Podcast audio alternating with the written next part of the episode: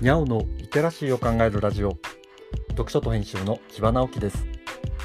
このチャンネルでは読書と IT 時代の読み書きそろばんを中心に様々な話をしています。今回お話しするのは列車番号1の話。時刻表は読み物だからなの71回目です。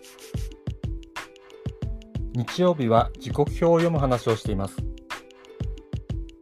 あなたはどんな時に時刻表を見ますか？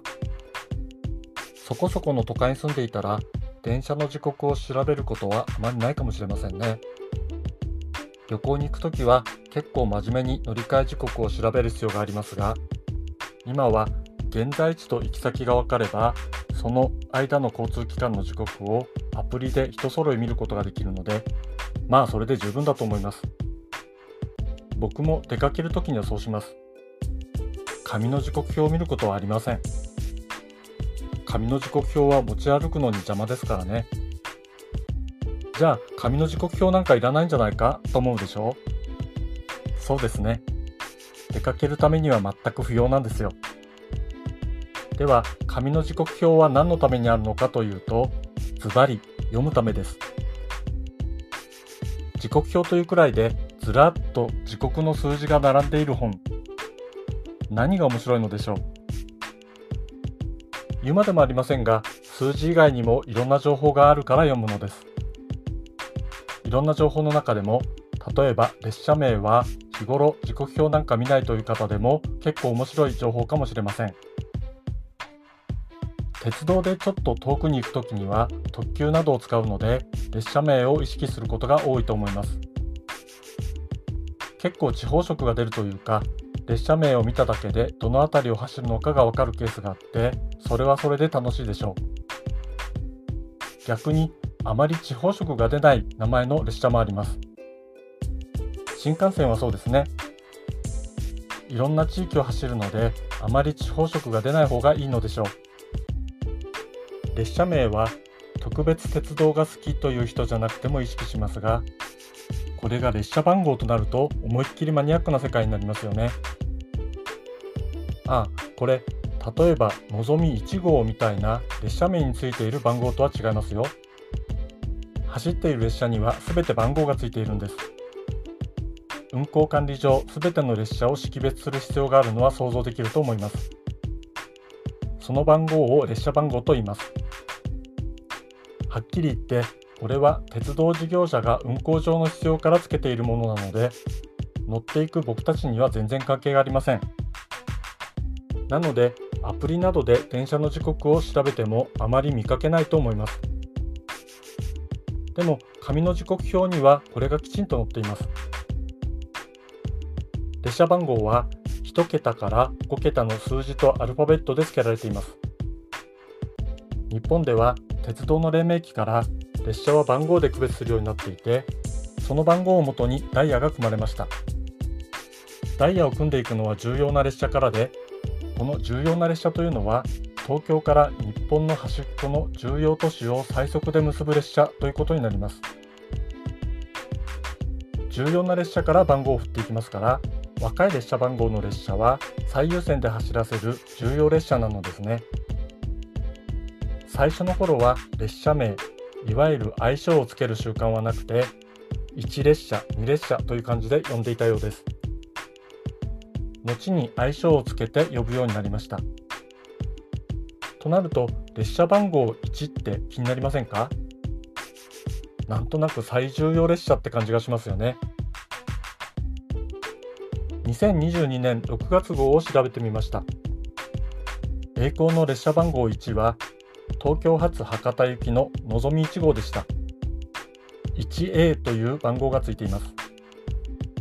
1列車は西に向かう列車で今もその伝統が引き継がれているようですね。では古い時刻表を見てみましょう。新幹線が東京から新大阪だけだった頃の1968年10月号を見ると列車番号 1A は光1号新大阪行きでした。後ろの A は新幹線で使われるようになった記号なのですね。ということは A がついていない単なる1番の列車はあるのでしょうか？ありました。特急桜。東京発長崎佐世保行きです。もっと古い時刻表はどうでしょう？時刻表創刊号。1925年4月号では特別急行1列車。東京発下関行きというのがあります。この列車には続きがあって下関から門司までの連絡船1便に接続しその先は門司から急行1列車で鹿児島まで接続します。1列車シリーズで東京から鹿児島まで最速で行くわけですね。1列車は名門中の名門というわけです。東京以北に目を向けてみましょう。こっちはまだ東北新幹線がない1978年10月号を読んでみます。東北方面は列車番号 1M 初狩り11号上野発青森行きですね。M というのは電車を表します。番号だけの場合は機関車が牽引する客車列車でした。この列車の愛称番号が11号なのは上野の出発が午後でこの前に13579号があるからで初狩りシリーズの最終便だからなのです。で青森で青函連絡船1便に接続し函館からは列車番号 1D 大空1号釧路行きに接続します。D はディーゼルカーを表しています。この一連の連絡列車も戦前からある北の名門と言っていいでしょう。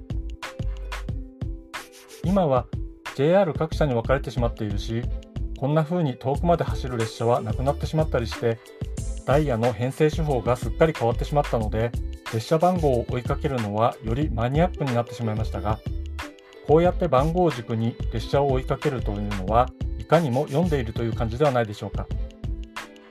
時刻表を読むという感覚をほんの少しでも感じていただけたら嬉しいです。今回は列車番号1の話をしました。今日はここまで。読書と編集では IT を特別なものではなく常識的なリテラシーとして広める活動をしています。IT リテラシーの基礎を学べるオンライン講座をやっています。詳しい内容については概要欄のリンクからまたは読書と編集と検索して猫がトップページに出てくるホームページをご覧ください。この配信の書き起こしをノートで連載していますこちらも概要欄にリンクがありますのでフォローいただけると嬉しいです今日もワクワクする日でありますように。千葉直樹でした。ではまた。